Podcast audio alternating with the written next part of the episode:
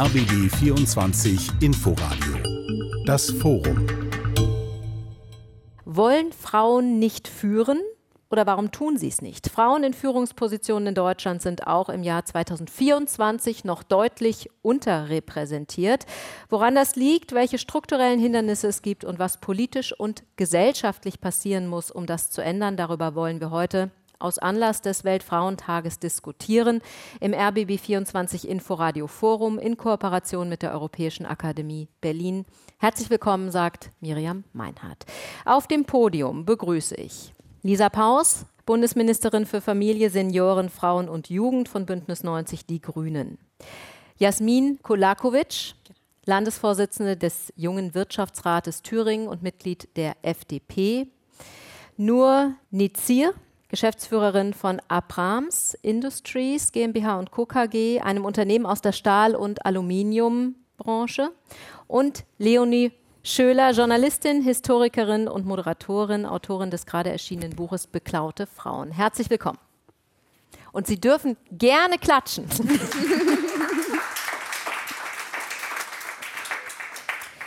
Für alle, die Sie hier sind auf dem Podium, gilt ja, Sie sind Frauen in führender Position. In unterschiedlichen Bereichen definitiv, aber alle in führender Position. Ich würde gerne anfangen mit einer persönlichen Frage, und zwar warum und wie Sie es geschafft haben und vielleicht auch so viele andere Frauen nicht. Frau Paus, was hat Ihnen geholfen, in diese führende Position zu kommen? Also mit Sicherheit hat meine Mutter auch einen relevanten Anteil daran. Meine Mutter war eine starke Frau, äh, hat zusammen mit meinem Vater ein mittelständisches Familienunternehmen gegründet und äh, dann auch, die haben das gemeinsam dann auch geführt. Und die hat mir eben gezeigt, obwohl ansonsten es eher eine konservative Gegend war und auch ansonsten sozusagen ein paar konservative Stereotypen auch gegolten haben, aber dass eben Frauen die gleichen Rechte haben, dass Frauen es auch genauso können wie die Männer und dass ich mich eben nicht unterkriegen lassen soll. Und äh, als ich geboren wurde und die Firma gegründet wurde, da ähm, war eher so das Role Model, dass mein Vater zu mir sagte, ja, du wirst mal meine Sekretärin.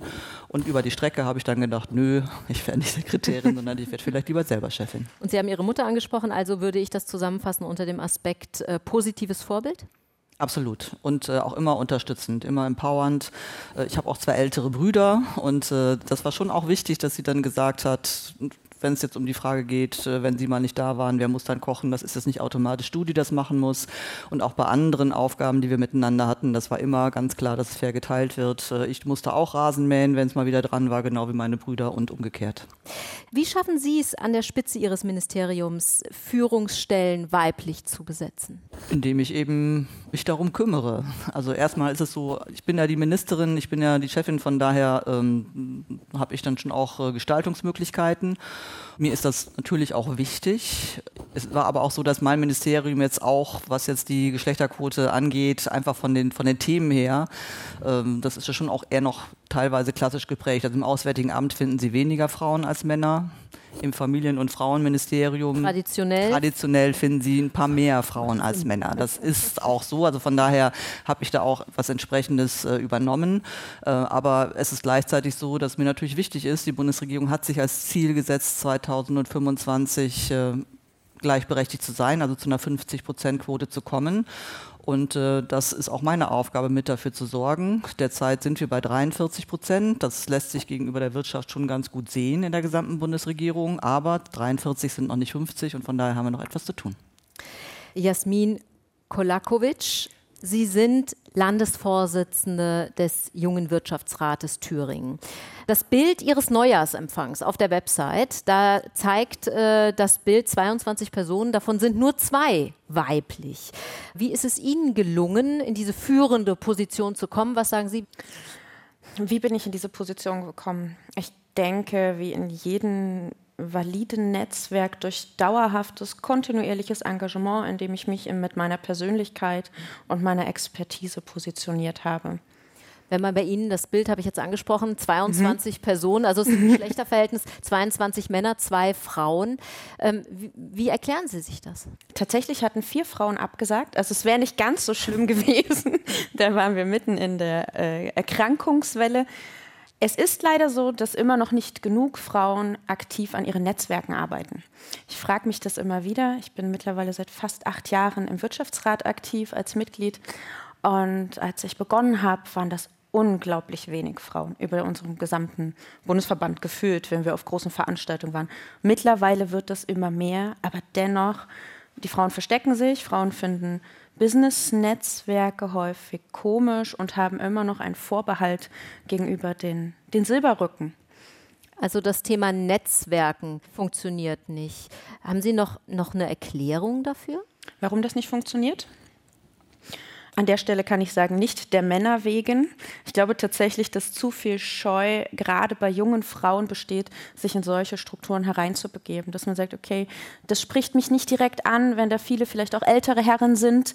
Da finde ich nicht sofort Verbündete oder werde vielleicht auch auf der ersten Veranstaltung nicht, nicht ad hoc mitgenommen und abgeholt und habe daher so eine kleine Barriere. Aber bei Ihnen war es ja offenbar anders. Haben Sie andere Erfahrungen gemacht? Ich habe definitiv in meinem ursprünglichen Heimatverband Niedersachsen super gute Erfahrungen gemacht, sowohl mit den männlichen Mitgliedern wie auch mit den weiblichen. Ich wurde sehr schnell abgeholt, integriert und habe auch dort sehr früh die Möglichkeit zur Mitarbeit bekommen. War das eine Sondersituation? Wie würden Sie es einschätzen? Nein, tatsächlich kann ich sagen, ähm, ich jeder, der sich zu uns gesinnt und die Gedanken der sozialen Marktwirtschaft vertritt und der das Unternehmertum fühlt und lebt, weiß, was es auch heißt, ich sag mal, die nächste Generation voranzubringen, die zu integrieren, sie zu supporten. Und das ist bei uns einfach im Wirtschaftsrat tatsächlich auch Usus, dass die ältere Generation, der reguläre Wirtschaftsrat, sehr stark daran interessiert ist, den jungen Wirtschaftsrat zu unterstützen, in verschiedene Aufgaben zu integrieren und häufig auch in die nächste Position zu führen. Frau Nitzier, ist das etwas, was Sie ähnlich beobachten in Ihrem Umfeld, dass äh, da wenig Frauen sind, weil sie sich vielleicht nicht trauen, nicht netzwerken? Also es gibt den Verband deutscher Unternehmerinnen, bei dem bin ich seit einem Jahr auch engagiert und ich kann nur jeder Frau empfehlen, in diesen Verband einzutreten, weil es diese Sichtbarkeit einfach auch schafft. Es gibt jeder Frau die Möglichkeit zu Netzwerken, diese Scheu auch abzulegen tatsächlich, sich mit erfahrenen Frauen auch auszutauschen, Informationen zu tauschen und ähm, auch daran zu wachsen und eben auch das Netzwerk so auszubauen, um davon zu profitieren, privat, charaktermäßig, aber auch geschäftlich. Jetzt sind Sie Geschäftsführerin eines Unternehmens aus der Stahl- und Aluminiumbranche. Das ist sicherlich per se erstmal keine Branche, wo traditionell viele Frauen sind. Ähm, wir haben eben schon mal gefragt, wie kam es dazu, dass Menschen in Führungspositionen kommen? Wie war es bei Ihnen?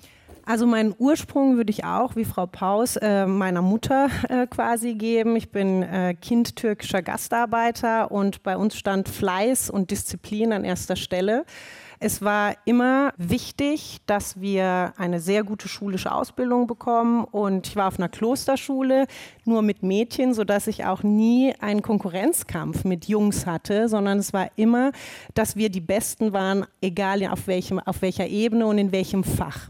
Ist das ein Plädoyer für getrennte Schulen? Das kann jeder sehen, wie er möchte. Ich habe nur davon profitiert. Ähm, sowohl meine familiäre Erziehung als auch meine schulische Ausbildung durch die Nonnen hat mich wirklich zu dem gemacht, was ich heute bin. Ich bin sehr charakterstark, ich habe eine starke Persönlichkeit und ich kann auch führen und habe auch das Verlangen, äh, Menschen gerne an der Hand zu nehmen. Und ich glaube, das wurde mir vor allem auch in der Schule mitgegeben.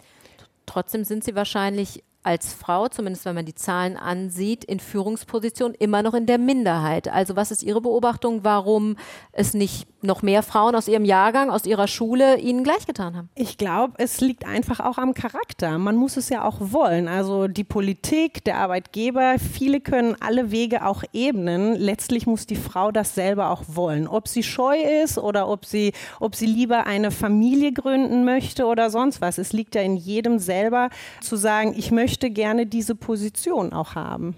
Jetzt heißt unser Forum ja auch, äh, wollen Frauen nicht führen. Haben Sie das Gefühl, dass Frauen oft nicht führen wollen? Kann ich gar nicht beurteilen. Ich habe in unserem Unternehmen, wir haben circa 150 Mitarbeiter, ist tatsächlich 50-50. In den Führungspositionen sind mehr weibliche Personen als männliche. Nicht, weil ich sie alle eingestellt habe, sondern tatsächlich, weil ihre Qualität an Arbeit und, und an, an Motivation und Leidenschaft und Herzblut dafür ausschlaggebend waren, dass ich sie in diese Position auch tatsächlich geführt habe. Wir fragen die vierte im Bunde, äh, Leonie Schöler, Historikerin und Autorin des äh, Buches Beklaute Frauen. Sie haben sich jetzt ja ganz dezidiert mit Frauen Schicksalen auseinandergesetzt, bei denen es mit der Führungsrolle offensichtlich nicht funktioniert hat. Was ist Ihre Erfahrung mit Frauen in Führungspositionen? Also ich fand es ganz interessant, was meine Vorrednerinnen erzählten. Bei mir hat meine Mutter auch eine ganz große Rolle gespielt, schon beim Interesse für Geschichte. Das hat sie nämlich auch studiert, aber eben auch klar gemacht, wenn du als Frau vorankommen möchtest in dieser Welt, dann musst du deine Rolle hinterfragen, du musst für dich einstehen und gängige Rollenbilder vielleicht auch mal wirklich was entgegensetzen. Und bei mir war es so, ich bin in eine gemischte Schule gegangen und ich habe dann sozusagen die andere Medaille mitbekommen. Ich würde mich auch als sehr charakterstark und meinungsstark beschreiben und ich habe da schon relativ viel Gegenwind äh, zu spüren bekommen in der Schule und habe mich dennoch nicht von meinem Weg abbringen lassen, als Journalistin arbeiten zu wollen und bin ganz ambitioniert an den Start gegangen, bin dann habe dann studiert und meine ersten Praktika gemacht und dann schnell gemerkt, okay, man kann noch so meinungsstark sein. Es gibt bestimmte Dynamiken, die lassen dich verstummen. Und in einigen Redaktionen, in denen ich war, war es wirklich so, da hat man gemerkt, okay, die Frauen, die können sich immer melden und es gab jetzt nicht so eine feste Regel, hier reden nur die Männer, aber in den Redaktionssitzungen haben die Männer deutlich mehr geredet, weil sie auch in den führenden Positionen waren und weil ihr Wort einfach mehr Gewicht hatte. Und nach meinem Studium bin ich dann in eher jüngere Redaktionen gewechselt und da waren ganz viele Frauen und durch diese andere Gewichtung der Geschlechter, aber auch dadurch, dass es insgesamt jüngere Redaktionen war, hatte ich dann wiederum das Gefühl, okay, der Journalismus ist ja relativ weiblich mittlerweile und äh, es gibt ganz viele tolle Redaktionsleiterinnen und Frauen in Führungspositionen und natürlich auch tolle Männer. Und ähm, da war der Ton einfach anders. Da hatte ich das Gefühl, ich konnte mich freier entfalten und hatte das Gefühl, auch als junge Frau werde ich dort wertgeschätzt und ernst genommen. Und das ist sowas, das hat mir an manchen Punkten in der Karriere sehr gefehlt. Und da konnte ich noch so selbstbewusst sein, wenn ich merke, okay, ich werde einfach nicht ernst genommen, ich werde vielleicht auf mein Geschlecht reduziert oder auch auf mein Alter, passiert mir übrigens heute auch immer noch sehr häufig, dann dann lässt einen das auch irgendwie unsicher werden. Ja, Sie haben jetzt zwei Sachen gesagt. Einmal, dass in den Redaktionen, dass es jüngere Redaktionen waren und dass es dort mehr Frauen gab. Was hat den Ausschlag gemacht? Ich glaube beides. Ich glaube, es war viele, also ich nehme das in meiner Branche schon so wahr, dass es ganz viele tolle junge Frauen gibt, die sehr ambitioniert sind, die sich wahnsinnig gut vernetzen. Also das ist schon wichtig, was Sie sagen, nämlich dass es Netzwerke braucht, dass es Rollenvorbilder braucht, dass es Austausch braucht, aber nicht nur aufgrund des Geschlechts, sondern auch aufgrund von migrantischer Hintergrundperspektive, aufgrund des Alters. Ne? All solche Faktoren können ja eine Rolle spielen. Fühle ich mich in meinem Beruf wahrgenommen, ernst genommen, gefördert. Frau Schüller, da Sie Historikerin sind und da Sie das ja für Frauen aus der Vergangenheit auch untersucht haben, ist es eine Frage des Zeitgeistes? Ja, sicherlich auch. Ich glaube, es gibt und darüber schreibe ich ja auch in meinem Buch, schon Faktoren, die uns bis heute sehr umtreiben. Das ist das Thema äh, bei Frauen einfach auch immer Vereinbarkeit von Beruf und Familie. Das ist einfach eine Frage, die müssen sich Frauen ganz anders stellen als Männer. Das ist einfach ein Fakt. Und dann natürlich auch sowas wie Netzwerke, Vorbilder. Aber wenn man in eine Branche kommt, wo man vielleicht Pionierin sein muss, das ist schon ein harter Weg. Und da muss man auch erstmal die äh, Muße mitbringen. Sie haben verschiedene Bereiche in Ihrem Buch untersucht. Also da gibt es die Wissenschaftlerinnen, da gibt es aber auch die Literatur, da gibt es die Kunst. Was denken Sie, Gibt es etwas, was man über all diese, diese Lebensgeschichten drüberlegen kann, wo man sagen kann, ja, das ist der entscheidende Punkt, warum es nicht geklappt hat? Oder sind das alles Einzelschicksale? Nee, das sind keine Einzelschicksale. Ich habe ganz unterschiedliche Frauen porträtiert. Einer der bekannteren Fälle ist vielleicht so jemand wie Rosalind Franklin oder auch Lise Meitner, die ja bedeutende wissenschaftliche Entdeckungen gemacht haben und dafür beide nicht den Nobelpreis bekommen haben. Im Fall Rosalind Franklin wurde sie dreist bestohlen. Es waren einfach männliche Kollegen, die ihre Entdeckung als ihre eigenen ausgegeben haben. Also Rosalind Franklin hat äh, zu einer Zeit geforscht, äh, als es schon klar war, okay, wer entschlüsselt, wie die DNA aufgebaut ist, diese Beko Person bekommt den Nobelpreis. Und da waren ganz viele unterschiedliche WissenschaftlerInnen äh, am Start. Und äh, sie war nun die erste, der es, die es geschafft hat, eine Röntgenaufnahme einer DNA so aufzunehmen, dass klar wurde, okay, das hat die Form einer Helix, also so eine in sich gedrehte Leiter sozusagen. Das war damals der revolutionäre Fund. Und auf Grundlage dieser Röntgenaufnahme konnten dann weitere Aussagen über den Aufbau in, von Basen und Phosphaten über die DNA getroffen werden.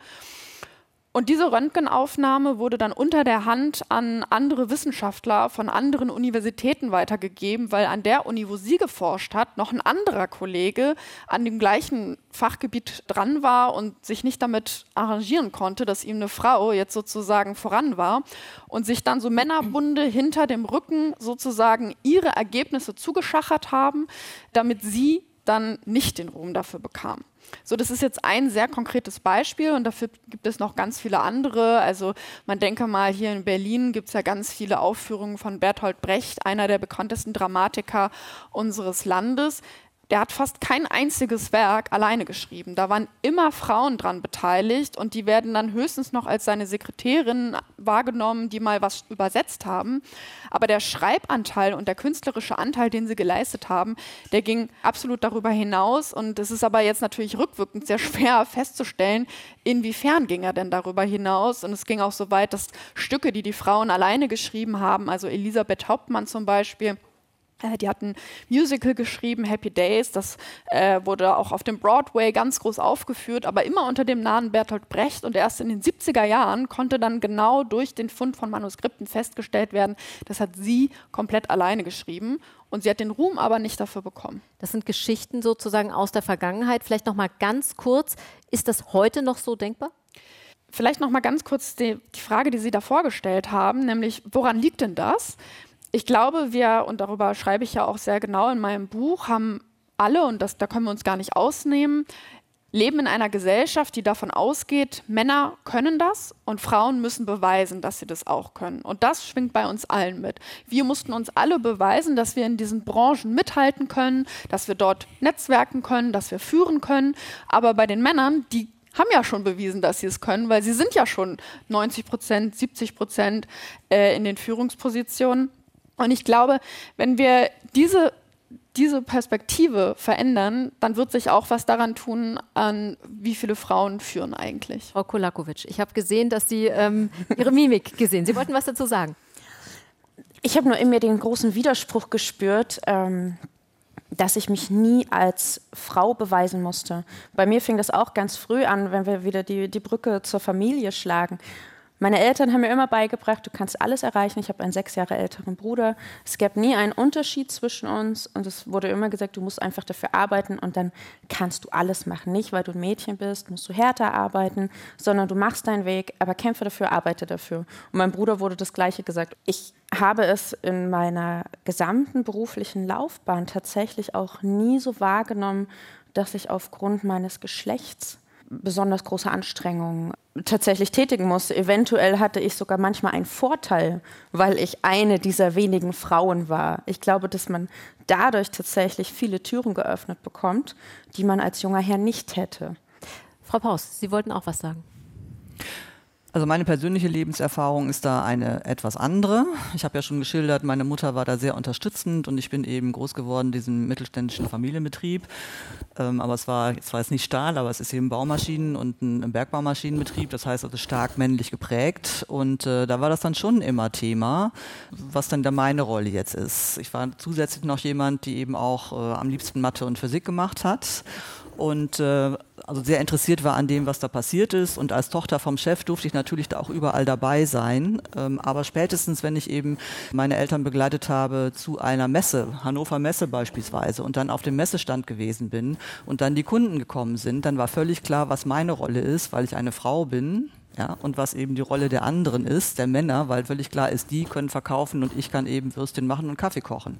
So, und das sind schon so Dinge, ne, das, die, die passieren dann einfach. Und, äh, und von daher würde ich schon sagen, geschichtlich und auch heute noch ist das so. Auch heute ist es noch so bei entsprechenden Fragen, ähm, bei Karriereplänen bei jedem Bewerbungsgespräch, alle Personaler wissen das, es gibt nach wie vor diesen Bias. Männer gehen erstmal automatisch davon aus, dass sie das können und Frauen fragen sich erstmal automatisch, kann ich das denn auch? So, und das ist ja schon geprägt, das ist es glaube ich nicht biologistisch, sondern das hat schon was mit der sozialen Rollenteilung zu tun. Und wenn man sich dann nochmal anschaut äh, zu der ganzen Frage äh, Einstellung zu, zu Gleichberechtigung, das hat sich deutlich verändert. Ja? Und auch Frauen gehen heute eigentlich davon aus, die brauchen keine Mädchenschule mehr. Früher war das tatsächlich auch sozusagen Kaderschmiede. So, heute ist das jetzt nicht mehr unbedingt so notwendig. Junge Leute gehen davon aus, erstmal, wir sind doch gleichberechtigt. Die und dann Schulabschlüsse bei Frauen sind ja sogar zum Teil. Und Schulabschlüsse bei Frauen sind inzwischen sogar besser. Und dann kommen aber eben noch andere Faktoren dazu, wie dann das Thema, spätestens wenn das erste Kind kommt, dann sozusagen greifen wieder andere Muster. Und dann stellen wir eben schon fest, dass eben derzeit die Bedingungen in der Wirtschaft von den Rahmenbedingungen her jetzt nicht so sind, dass automatisch sozusagen andere Führungsmodelle funktionieren, sondern da stößt man dann schon auch als Frau Frau auf tradierte Führungsstrukturen, die nicht automatisch sozusagen so durchlässig sind für alternative Lebenskonzepte. Da gibt es ja offensichtlich unterschiedliche eigene Erfahrungen auch. Ja. Frau Nitze, wie, wie ist es bei Ihnen? Haben Sie das Gefühl, eine Frau muss sich immer erst beweisen? Ich hatte Gott sei Dank in meinem gesamten Leben weder aufgrund meines Geschlechts noch aufgrund meiner Herkunft irgendwelche Probleme oder negativen äh, Erfahrungen gemacht. Ich war ähm, die sechste Mitarbeiterin die Herr Dr. Abrams vor fast 19 Jahren eingestellt hat. Ich war die erste weibliche Mitarbeiterin, die zwei Jungs in der Fertigung, schön an der Maschine und zwei im, äh, ähm, im Vertrieb.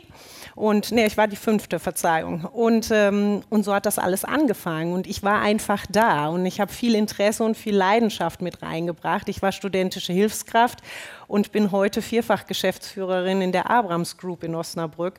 Und ich glaube, ähm, hätte ich nicht das große Glück gehabt. Und ich glaube, das ist auch ein Faktor, was einfach ähm, dazu nötig ist, nicht nur, dass die Politik alles ebnet und dass, dass die Arbeitgeber, sondern dass man einfach auch einen Mentor an der Seite ja. hat. Und das war mein das Herr Dr. Jürgen Abrams in Osnabrück vor 19 Jahren, als er mit mir das Bewerbungsgespräch geführt hat, nur als studentische Hilfskraft quasi, der dann mein Potenzial erkannt hat, mich zu seiner Assistentin, dann Prokuristin und jetzt Geschäftsführerin gemacht hat.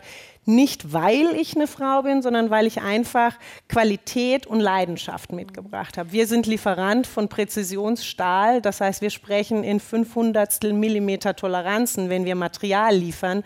Demzufolge muss auch unsere Qualität in der Ansprache des Kunden, nicht nur mit dem Material, sondern auch wie wir mit dem Kunden sprechen, sehr präzise und qualitativ sehr hochwertig sein. Und da ist es völlig irrelevant, ob sie weiblich oder männlich sind. Und unsere Kundschaft, ich glaube, die war ganz froh, dass dann mal so ein freches junges Ding auch mal in der Fertigung vorbeikam und dann ganz klar die Stahlbranche vielleicht auch ein bisschen auf den Kopf gestellt hat und mit Wissen und mit Qualität in den Produkten geglänzt hat und nicht mit ihrem Geschlecht. Jetzt sind Sie ja aber auch in einem Verband der Wirtschaft. Ist mhm. es denn das, was Sie von Ihrer eigenen Perspektive jetzt sehen und, und erzählen können, auch das, was Sie sage ich mal, im Verband sehen? Also ist das sozusagen Ihr, Ihr Beispiel jetzt verallgemeinerbar? Weil wenn man sich die Zahlen anguckt, sieht man ja ganz klar, also Führungspositionen in der Wirtschaft äh, sind, sind weiblich bei einem Viertel.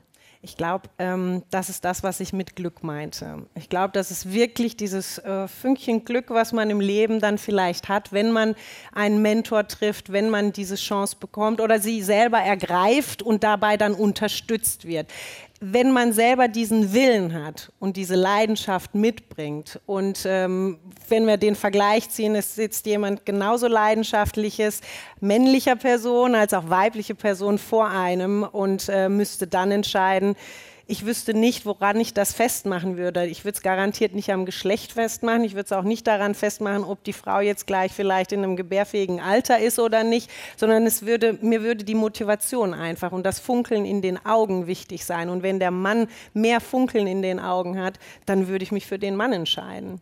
Und ich glaube auch, dass also viele in meinem Netzwerk oder einige in meinem Netzwerk, die sagen auch, sie müssen sich behaupten tatsächlich. Und dafür ist es Netzwerken einfach sehr, sehr wichtig. Also zu wirklich daran zu partizipieren, mit Gleichgesinnten zu sehen, wie machen die das? Wie können wir dem Glück noch ein bisschen auch nachhelfen, dass man vielleicht selber als Mentorin dann auch zur Verfügung sich stellt und sagt, hey, ähm, möchte jemand vielleicht, also wir haben letztes Jahr beim Girls Day tatsächlich mitgenommen, mitgemacht und das Thema hieß, ich werde Chefin. Und ich hatte ähm, mir den ganzen Tag dafür auch freigenommen und wirklich diese vier jungen Mädchen von der fünften bis zur elften Klasse bei uns durch das gesamte Unternehmen dann auch geführt und auch gezeigt, was es heißt, Chefin zu sein. Und es ist völlig egal, ob du ein Mädchen bist oder ein Junge. Du musst einfach arbeiten mit Leidenschaft und Qualität liefern. Führungspositionen sind noch immer überproportional in Männerhand in Deutschland. Warum ist das so und wie ließe sich das ändern? Darauf schauen wir auf das Thema aus Anlass des Weltfrauentages am 8. März im RBB 24 Inforadio Forum in Kooperation mit der Europäischen Akademie in Berlin. Heute am Tag der Aufnahme dieses Forums, das ist der 29. Februar, ist Equal Care Day, ein Tag also, der aufmerksam machen soll auf ungleiche Verteilung von Care-Arbeit, also Sorgearbeit zwischen Frauen und Männern. Und aktuell zeigen die Zahlen, Frauen arbeiten sehr viel länger unbezahlt, 43,8 Prozent mehr Zeitaufwand bei Frauen im Vergleich zu den Männern. Liegt es vielleicht zum Teil auch daran, dass es weniger Frauen in Führungspositionen gibt, weil Frauen einfach zu wenig Zeit für Karriere haben? Frau Kulakovic. Ich glaube, es ist tatsächlich ein wichtiger Faktor, denn ich bin selber junge Mutter, meine Tochter ist gerade zwei Jahre alt geworden. Ich weiß, was für ein Spagat es bedeutet, Beruf und Familie unter einem Hut zu bekommen. Dann noch das Ehrenamt dazu. Das ist ein wirklicher Kraftakt und es funktioniert meiner Meinung nach nur, wenn man absolut mit Herzblut und Feuer und Leidenschaft für die Sache kämpft und eben auch seine Zeit entsprechend einteilt. Trotzdem hat Ihr Tag ja auch nur 24 Stunden. Ne? Ja, man kann den Schlaf reduzieren, sage ich immer ganz schön. Ich habe das tatsächlich, mein, mein Tag ist von... Nein, ich kann das nicht. Von morgens äh, um 5 Uhr klingelt mein Wecker. Äh, tatsächlich, seitdem mein Kind da ist, klingelt um 5 Uhr mein Wecker. Wir haben da tatsächlich ein, äh, wie ich finde, für uns perfektes und super funktionierendes System aufgebaut. Wir heißt mein Mann und ich. Tatsächlich bringt er morgens die Kleine zur Krippe ich hole sie sehr früh am Nachmittag ab, weil ich die Zeit nachmittags mit ihr verbringen möchte. Und da ich viele Abendveranstaltungen habe, übernimmt er typischerweise sofort, wenn er aus dem Büro kommt, die Kleine. Und wenn wir gemeinsam Abendveranstaltungen haben, haben wir ein Kindermädchen. Also heißt aber wieder, man muss eine individuelle Lösung finden. Was sagen Sie, Frau Nitzier? Haben Frauen zu wenig Zeit für Karriere, weil sie eben Kinder bekommen? Kann ich jetzt selber gar nicht beurteilen, weil ich habe keine Kinder. Ich habe immer gearbeitet, um zu leben. Nein, ich habe gelebt, um zu arbeiten. Können Sie drehen, wie Sie wollen. Ich liebe meinen Job tatsächlich und ich bin in einem demselben Betrieb seit 19 Jahren, habe das mit aufgebaut und ich sage immer, ich habe 150 Kinder, die ich dann die Mitarbeiter quasi nenne und führe und in Anführungszeichen manchmal auch erziehen darf. Ich sehe es aber tatsächlich an Mitarbeiterinnen oder auch an Mitarbeitern, die die dann Elternzeit auch nehmen, auch äh, Mitarbeiter, die das dann in Anspruch nehmen, was ich sehr befürworte. Ich sehe es auch an Freundinnen, die, die tatsächlich für ihre Familie die Karriere auch aufgeben. Ich weiß nicht, ich kann es nicht beurteilen, weil ich keine Mutter bin, aber vielleicht passiert irgendwas mit den Frauen hormonell nach einer Geburt. Ich kann es nicht beurteilen, dass sie einfach das Bedürfnis haben, lieber vielleicht sich mehr um das Kind oder um den Nachwuchs zu kümmern und vernachlässigen vielleicht dann die Leidenschaft für die Firma. Ähm, vielleicht erlischt dann die Leidenschaft dafür und vielleicht verlagert sich das Verhältnis. Das ist natürlich wissenschaftlich alles Quatsch. gut. Und das kann man auch ganz klar sofort sehen, wenn man mal sich den europäischen Vergleich äh, mal betrachtet. Mhm Schauen wir einfach mal nach Frankreich oder Dänemark oder Schweden, dann stellen Sie fest, dass das da ganz anders aussieht, weil es eben eine andere Selbstverständlichkeit gibt, für Frauen dann auch zügig wieder in den Beruf zurückzukehren, weil es da andere äh, Unterstützungssysteme gibt, weil der Ausbau an Kindertagesbetreuungseinrichtungen und auch an Ganztagsschulen und so weiter ein anderer Standard ist. In den skandinavischen Ländern haben sie auch noch zusätzlich längere Elterngeldzeiträume etc. etc. Das macht den entscheidenden Unterschied. Es ist richtig, wenn man eben pro Woche 30, 40 Stunden Care-Arbeit hat, dann hat man eben weniger Zeit für die Erwerbsarbeit. Von daher spielt das schon eine Rolle.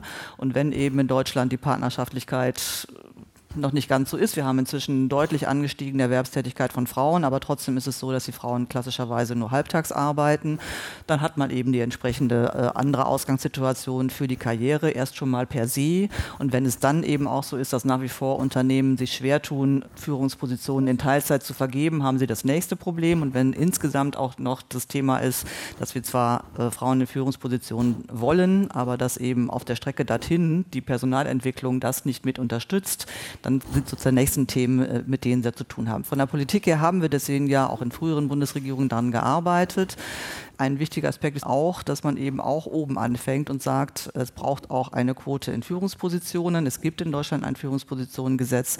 Das gilt für roundabout 2000 Unternehmen. Äh, in diesen 2000 Unternehmen, für die dieses Gesetz gilt, stellt man aber auch fest, da wo eben es nur eine Berichtspflicht gibt, und nicht es eine verbindliche Quote gibt, ändert sich nicht so viel. Dort, wo es eine verbindliche Quote gibt, da gibt es auch die Frauen und dann wird eben auch im Vorfeld darauf hingearbeitet, dass man sehr kompetente und führungsstarke Frauen in diesen Positionen hat. Frau Schüler, Sie wollten auch was sagen. Genau, also ich bin sehr froh, dass Frau Paus das jetzt mal von der individuellen zu der gesellschaftlichen Ebene geholt hat. Es gibt ja doch auch Zahlen und Studien, die genau dieses Thema ja erforschen und die zeigen, dass Frauen schon das Gefühl haben, sie müssen sich zwischen einer Karriere in Führungsposition oder einer Familie entscheiden. Und es gibt gesellschaftliche und politische Rahmenbedingungen, die das auch immer noch begünstigen. Da zeigen Studien, eine Frau, die nach dem Mutterschaftsurlaub zurück in die Karriere kommt, die hat es erstmal schwerer. Bei einem Vater ist es genau andersrum. So, das ist schon mal erste, der erste Punkt. Dann haben wir immer noch das Thema, Frauen und Männer verdienen einfach de facto nicht dasselbe. Dann macht es natürlich mehr Sinn, dass das der Part übernimmt, der sowieso nicht die gleichen Karriere- und Aufstiegschancen hat, nicht genauso viel verdient. Und das ist einfach de facto häufig die Frau. Und das sind einfach Rahmenbedingungen, die existieren und viele Frauen oder viele Menschen wollen einfach eine Familie haben und sind dann in diesem Spagat, den Sie ja auch beschrieben haben. Interessanterweise, und da sind wir jetzt vielleicht wieder beim historischen Aspekt, es ist ja nicht nur so, wenn wir ins außereuropäische Ausland gucken, sondern auch innerhalb Deutschlands gibt es ja einen genau. Unterschied mhm. zwischen Ost- und Westdeutschland, weil in Ostdeutschland das einfach viel selbstverständlicher war in der ehemaligen DDR, dass Frauen gearbeitet haben, Frauen sollten arbeiten, die Strukturen waren anders, die Kultur ist dort anders. Und tatsächlich verdienen Frauen in Ostdeutschland ja sogar mehr als die Männer dort. Und die Care-Arbeit ist dort auch viel ausgeglichener verteilt. Und das heißt, wir können da vielleicht auch noch mal ein bisschen was lernen, aber wir können vor allem verstehen, wie sich historische Entwicklungen auf unser gesamtgesellschaftliches Zusammenleben auswirken und wie sie Strukturen fördern. Und dieses Teilzeitmodell ist eine dieser Strukturen, die eine Parität erschweren.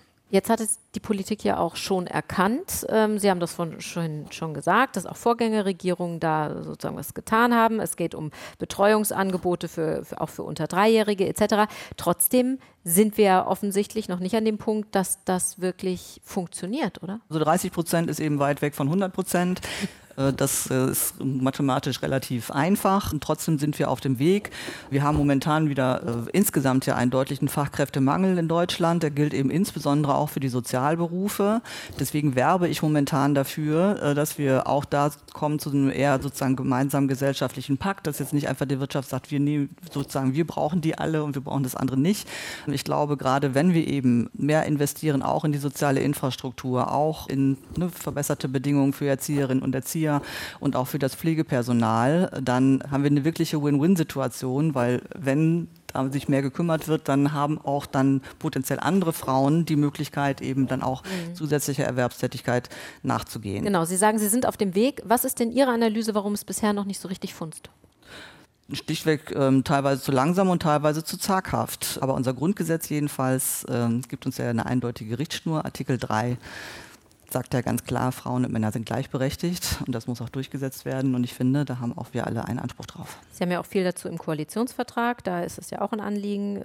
Sehen Sie denn? Ja, deswegen habe ich auch das Kita-Qualitätsgesetz genau, genau. auf den genau. Weg gebracht. Der Bund ist zusätzlich mit 4 Milliarden Euro dabei bei dem Thema. Wir unterstützen die Länder auch beim Ganztagsausbau, weil die wenigsten Kinder sind ja mit sechs Jahren in der Lage, nach Hause zu gehen. Und das wäre auch furchtbar, ja, wenn sie dann und zu Hause allein essen, zu äh, versorgen, äh, zu genau. essen und so weiter. So deswegen unterstützen wir auch das das. Derzeit haben wir eben bei den Grundschulen, gut 50 Prozent der Grundschulen in Deutschland sind derzeit Ganztagsgrundschulen und da fehlen eben auch 50 Prozent, weil man, wenn man die Vereinbarkeit leben will, wenn man die bessere Berufstätigkeit leben will, dann braucht man auch entsprechende sichere Betreuungsangebote. Aber, aber sehen Sie, dass das irgendwann äh, sozusagen zufriedenstellend geregelt sein wird und welchen Zeithorizont sehen Sie da? Also es gibt inzwischen in Deutschland auf dem Papier einen Rechtsanspruch auf einen Kita-Platz und es Papier, gibt ab genau. 2026, 2027 wird es dann auch einen Rechtsanspruch auf einen Ganztags- äh, Grundschulplatz geben.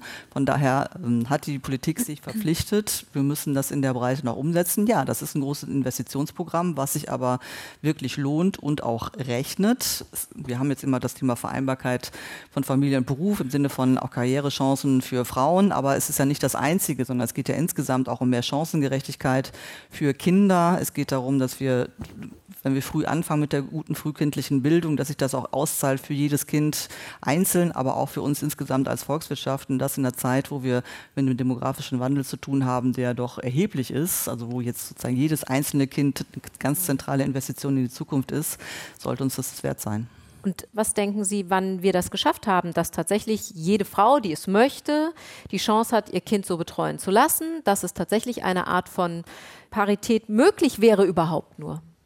Also im Moment, wenn ich das sehe, was in öffentlichen Haushalten dazu vorgesehen ist, dann wird das noch sehr lange dauern. Ja, das genau, genau. Das, ich wollte es nur mal so kurz antippen, ja, äh, was ich glauben, wann lange dauern und, ähm, da ist. Und ne? da sind aber die ostdeutschen Länder sozusagen äh, schon sehr viel näher dran als die westdeutschen Bundesländer. Im Moment ist es zum Beispiel so, dass in ostdeutschen Ländern die Geburtenrate auch deutlich geringer ist als in den äh, westdeutschen Bundesländern, so dass die momentan in der Situation sind, dass sie wie heißt es so schon, die geringe Geburtenrate Dividende sozusagen nutzen können für eine bessere Betreuungsschlüssel in den Kitas und in den Grundschulen. Da gibt es einen großen Unterschied. So, von daher sage ich mal, der Osten, der braucht nicht so lange, sondern da sind die Bedingungen eigentlich insofern ganz gut. Im Westen in der Tat gibt es einen erheblichen Aufholbedarf. Okay, bei uns in Jena tatsächlich auch so. Wir haben 900 Kita-Plätze Überschuss. Und nach, nach das sind ja quasi paradiesische Verhältnisse für. Wir haben auch das Paradies in Jena. also im wahrsten Sinne. Und auch genug ähm, Fachkräfte. Genau, extrem gute Fachkräfte. Ähm. Aber trotzdem habe ich ja gesagt, auf dem Bild äh, Ihrer Vereinigung, da sind dann doch nur zwei Frauen. Ja. Also, welcher, welcher Aspekt ist es dann daneben noch, der sozusagen fehlt? Thomas Und wo strukturell mhm. was getan werden müsste, auch vielleicht mit Blick auf die Politik? Was müsste man noch tun? Ich glaube, wir tun gerade unglaublich viel, aber wie Frau Paus sagte, viele Sachen dauern einfach. Wir haben nur eine gute Versorgungsinfrastruktur für Kinder explizit in Jena mit Kita-Platzüberschuss. Wir haben die freie Wahl. Wir können uns auch für entsprechende Zeiten entscheiden, die wir unsere Kinder weggeben wollen. Die also in dem Fall äh, haben wir schon gut Werbung jetzt für Thüringen gemacht, aber lassen Sie uns doch mal auf die, auf die anderen Aspekte genau, gucken. Genau. Die ähm, Unternehmen tun tatsächlich ja, sehr viel. Ja. Das kann ich aus meiner Funktion als Personalberaterin sagen. Die mhm. Unternehmen sind unglaublich engagiert.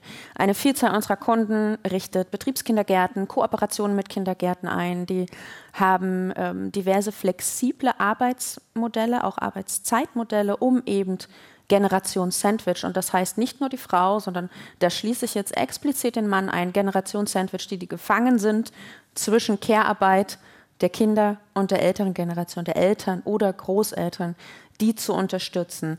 Es dauert aber tatsächlich eher in unserer Gesellschaft, bis das ankommt. Ich als arbeitende und engagierte junge Mutter kann mir weniger im Wirtschaftskontext, sondern eher im gesellschaftlichen Vorwürfe anhören, dass ich doch arbeite ich einmal eine Frage stellen, weil Sie im, Personalbereich arbeiten. Klassischerweise heißt es ja schon, das Recruiting ist nochmal ein Thema. Mhm. Das man lieber Menschen um sich herum hat, die ähnlich ticken wie man selber, also sehr homogen ist.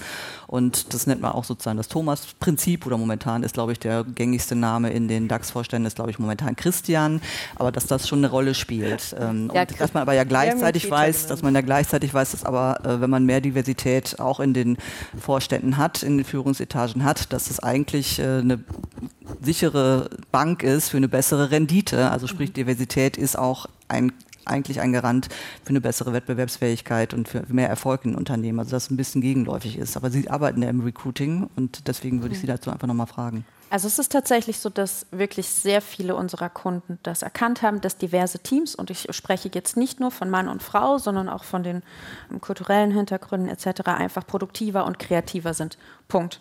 Das heißt, unsere Kunden kommen zu uns und sagen, wir brauchen für die und die Position jemanden. Bei uns ist es glücklicherweise so, dass wir unsere Kundenunternehmen meistens über sehr, sehr viele Jahre begleiten und dort auch beratend agieren, nie mit der Brille, du brauchst jetzt eine Frau dazu, du brauchst einen Mann dazu, sondern wen brauchst du wirklich? Welche Kompetenz brauchst du? Wir brauchen, wir für unsere Kunden und unsere Kunden brauchen keine Frauenquote, wir brauchen Kompetenzen. Das ist tatsächlich das Ausschlaggebende. Und wie, wir haben das vor, schon mal eingangs ganz kurz angerissen. Es wird sehr, sehr gerne sogar explizit nach einer weiblichen Kandidatin gefragt. Aber in vielen Bereichen, gerade im Ingenieursbereich, im technisch-mathematischen Bereich etc., haben wir keine entsprechend gefüllte Pipeline mit qualifizierten Frauen für die Position. Wenn es dann nicht die Frau wird, dann ist das nicht, weil man sich bewusst für den Mann entschieden hat, sondern einfach, weil, weil es gerade mit der Frau vielleicht nicht gefunkt hat. Ich glaube, da ist auch nochmal wichtig daran zu erinnern, dass es ja nicht erst mit dem Eintritt ins Job oder bei der Bewerbung anfängt, sondern ja schon in den Kindergärten, in den mhm. Schulen. Wir erziehen Mädchen und Jungs unterschiedlich. Ich habe letztens mit einem äh, Journalisten gesprochen, der Kinderbücher schreibt über Dinosaurier und der ganz viele Frauen als Forscherinnen dort darstellt, weil das die Realität ist. Aber mit Dinosaurier verbinden wir immer oh, die wilden Tiere und das stellen wir deswegen den Jungs ins Kinderzimmer und so entsteht ein falsches Bild. Und wenn man dann den Mädchen erzählt, erzählt, hey, du kannst aber auch Dinosaurier toll finden, dann ist das erstmal so, wow. Und das ist jetzt ein Beispiel, aber so zieht es sich ja durch die Kindergärten, durch die Schulen, wo wir auch äh, Studien haben, wie mathematische Fächer, dass da zum Beispiel eher davon ausgegangen wird, dass Jungs das besser können, denen wird dann auch eher, die werden dann auch eher drangenommen und denen kriegen bessere Noten und so zieht sich das nun mal durch. Und auch in den Schulbüchern, ich habe in meinem Buch ja auch darüber geschrieben, wie in der Schule ja auch eine einseitige Vermittlung von Inhalten stattfindet, ne? indem wir zum Beispiel in da sind wir wieder bei dem Thema Wissenschaftlerinnen, die, die, sind dann einfach in den Büchern nicht vorhanden, weil man die Entdeckungen ihnen nicht zuschreibt. Dadurch entsteht dann wieder ein falsches Bild, dass Frauen in den Wissenschaften nichts geleistet haben. Es fehlen also Vorbilder, fehlen Vorbilder, da haben wir auch schon drüber gesprochen. Und im Studium, also ich habe ähm, ja, Literatur und Geschichte studiert, das sind äh, Fächer, wo Frauen sehr groß vertreten sind, aber meine Freundinnen, die dann in, die eben Informatik studiert haben oder in Mathematik, die haben mir erzählt, ja, ich saß da in der ersten Woche und da hat der äh, Professor schon gesagt, ja, hier sind jetzt drei Frauen, aber am Ende des Studiums sitzt er hier nicht mehr. Und der auch nur Student, äh, Jungen als studentische Hilfskräfte einstellt. Und es sind dann vielleicht auch individuelle Erfahrungen und es, gibt bestimmt auch Unis, da läuft es anders. Aber es steht und fällt dann eben doch mit solchen Menschen. Und wenn dann die Professuren schon vor allem von älteren Männern besetzt sind, die dann wiederum Männer eher fördern, in denen auch ein Umfeld herrscht in den Studiengängen, wo Frauen einfach das Gefühl haben, sie sind hier irgendwie fehl am Platz. Es fehlen einfach diese Netzwerke, weil natürlich sind Netzwerke nicht nur mit Personen über einem, sondern ja auch schon unter den Studierenden, die sich dann auch wieder in der späteren Berufswelt Jobs zu schachern. Und so ist es eben nicht nur wer bewirbt sich da eigentlich, sondern wer wurde schon dafür ausgebildet. Und ich glaube, so haben wir ganz, ganz viele Bausteine, die wir jetzt hier alle benannt haben. Und egal aus welcher Brille, ich glaube, es ist ja schon rausgekommen, wir haben auch unterschiedliche Wahrnehmungen, unter, teilweise unterschiedliche von dem Erfahrungen Thema. Und trotzdem ja. sitzen wir ja hier, weil wir gemeinsam es besser machen wollen und weil wir wollen, dass Frauen vorankommen und dass Menschen nicht mehr nach ihrem Geschlecht, ihrer Herkunft oder was auch immer bewertet werden, sondern aufgrund das, was sie können und was sie mitbringen. Und dafür müssen gleiche Chancen und Rahmenbedingungen geschaffen werden. Und äh, da ist eben dann doch noch an sehr vielen Stellen ganz viel zu tun. Kinderbetreuung haben wir angesprochen, Vorbilder haben wir angesprochen. Was, was kann denn Politik noch tun? Anna hatte schon angesprochen, wir haben eben dieses äh, Quote sozusagen eingeführt. Es gibt jetzt noch ein neues, weiteres Gesetz. Da geht es äh, darum, das wird wahrscheinlich für 15.000 Unternehmen in Deutschland gelten, äh, Corporate äh, Social Responsibility Richtlinie. Und äh, da geht es eben insgesamt darum, dass äh, Unternehmen transparenter werden, was diese zusätzlichen Aspekte angeht. Wirtschaft ne, soll sich frei entfalten können, aber ich verspreche mir davon, dass dann auch Investoren die Grundlagen dafür haben, die sie brauchen, um eben zu schauen, sozusagen, welche Unternehmen sind diverser aufgestellt und haben deswegen auch eine höhere Wahrscheinlichkeit, dass sie eben auch erfolgreicher sind und dass das sozusagen auch ein zusätzlicher Treiber ist. Sie wollten noch was sagen. Genau, ähm, Frau Paus, Sie sagten so schön, Wirtschaft soll sich frei entfalten. Ja. Die Quote bewirkt aber genau das Gegenteilige, weil wir wieder Bürokratiehürden aufbauen, wir müssen dokumentieren wir müssen gesellschaftlich umdenken, keine Frage. Und wir sollten das noch weiter in die Welt heraustragen, dass diverse Teams besser sind, dass sie besser funktionieren. Das scheint noch nicht überall angekommen zu sein, gehe ich mit. Aber durch eine Quotenregelung habe ich das Gefühl, schaden wir Frauen. Wenn bewusst sich für die eine Frau entschieden wird, die wir jetzt finden konnten oder die ein Unternehmen finden konnte und die sagt hinterher, Mann, das hat doch nicht gepasst, dann geht diese eine Frau und die Männer fühlen sich oder die Quotengegner fühlen sich dann wunderbar bestätigt. Seht ihr, jetzt haben wir die genommen und das hat ja aber nicht funktioniert. Also ich finde, für mich ist das, also das Aber führt nicht eine Quote auch dazu, dass Unternehmen überhaupt erstmal ähm, sozusagen genötigt sind, in Anführungszeichen äh, sozusagen in weiblichen Nachwuchs zu investieren? Ist das nicht schon auch ein positiver Aspekt? Aus meiner Sicht überhaupt nicht notwendig. Ich habe es noch nicht erlebt, dass es notwendig war zu sagen, schau jetzt bitte bei deinen dualen Studenten, schau bitte bei den Bewerbungen, dass du genug Frauen mitnimmst, sondern wirklich, zumindest ist es mir tatsächlich nicht untergekommen, sondern es geht darum, wer passt. Und also alle die empirischen Daten, die mir vorliegen, die sagen da tatsächlich etwas anderes. Gerade bei Auswahlverfahren gibt es ja große Unterschiede, ob man jetzt eben das, ein blindes Verfahren macht oder ob man sozusagen mit Fotos und so weiter macht. Mhm. Und völlig klar, dass das Geschlecht da erstmal einen Unterschied macht beim Auswahlverfahren. Ich hatte eben schon darauf hingewiesen, klassischerweise ist es so, dass ein Mann sich selbstverständlich vorstellen kann, eine entsprechende höhere Position einzunehmen. Bei Frauen ist es erstmal umgekehrt. Das heißt, auch bei mündlichen Bewerbungsverfahren gibt es da einen entsprechenden Bias mit all den weiteren Folgen, die da dranhängen. Und deswegen haben wir eben das Thema, dass, dass man es ausgleichen muss, dass wir alle wissen, Frauen sind das größte qualifizierte inländische Arbeitskräftepotenzial, was wir haben. Ja, gleichzeitig stoßen sie aber eben auf, auf bestehende Rahmenbedingungen, die dazu nicht passen, die automatisch Frauen de facto schlechter stellen. Und deswegen ist es so wichtig, an jeder einzelnen Stelle sensibel zu sein und eben zu öffnen und zu ermöglichen. Frau Schüler, Sie wollten noch. Also ich finde das sehr erfreulich erstmal, dass da ein ganz großes, ja eine große Wahrnehmung erstmal existiert in den Unternehmen und auch vielleicht der Wunsch, da nach den qualifizierten Leuten zu suchen und da eben Frauen selbstverständlich mit einzubeziehen. Aber Sie haben auch recht, Frau Paus, es zeigen Studien, dass das eben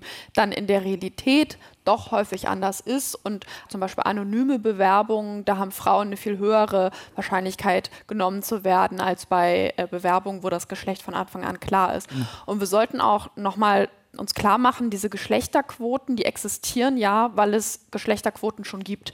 Nur Frauenquoten werden negativ wahrgenommen, obwohl sie ja das Korrektiv sind für die real existierenden Männerquoten, die wir ja überall haben.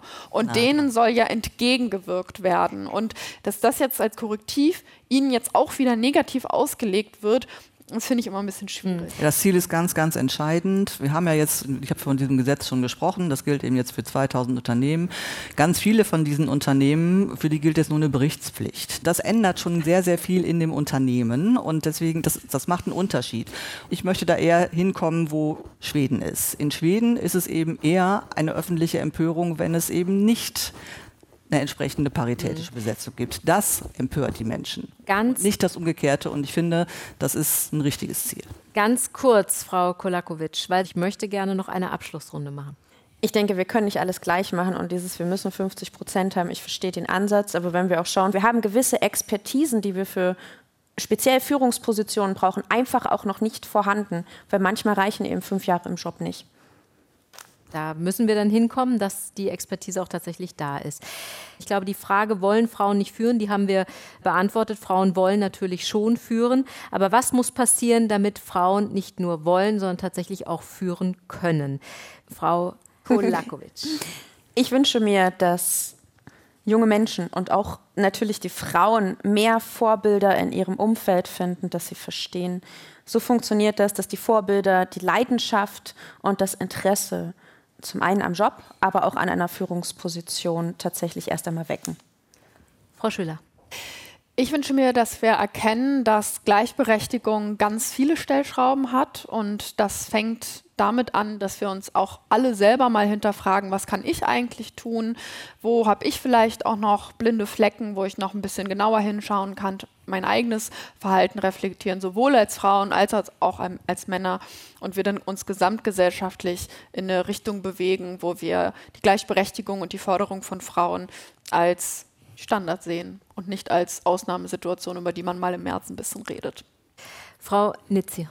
Ich wünsche mir, dass junge Mädchen frühzeitig zu mehr Mut, zu mehr Selbstbewusstsein und Herzblut und Leidenschaft tatsächlich erzogen werden, sowohl von zu Hause als auch von gemischten Schulen, ähm, damit sie wirklich einfach gleichgestellt sind, von sich aus, in der Person, gestärkt in ihrem Charakter ohne dann zu hinterfragen, kann ich den Job überhaupt ausführen, bin ich überhaupt dazu geeignet oder nicht, sondern einfach da sind, präsent sind und sagen, selbstverständlich kann ich das. Frau Paus. Genau das wünsche ich mir auch und äh, ich wünsche mir, dass wir dafür aber dann eben genau die Rahmenbedingungen haben, die das unterstützen, die eben nicht diskriminierend sind, sondern die empowernd sind, damit eben Gleichberechtigung eine Selbstverständlichkeit ist in Deutschland. Das war unser RBB 24 Inforadio Forum. Es diskutierten Lisa Paus, Bundesministerin für Familie, Senioren, Frauen und Jugend von Bündnis 90 Die Grünen, Jasmin Kolakovic, Landesvorsitzende des Jungen Wirtschaftsrates Thüringen, Mitglied der FDP, Nur Nizir, Geschäftsführerin von Abrams Industries GmbH und Co. KG, einem Unternehmen aus der Stahl- und Aluminiumindustrie, und Leonie Schöler, Journalistin, Historikerin und Moderatorin, Autorin des gerade erschienenen Buches Beklaute Frauen. Am Mikrofon verabschiedet sich Miriam Meinhardt. RBB 24 Inforadio vom Rundfunk Berlin-Brandenburg.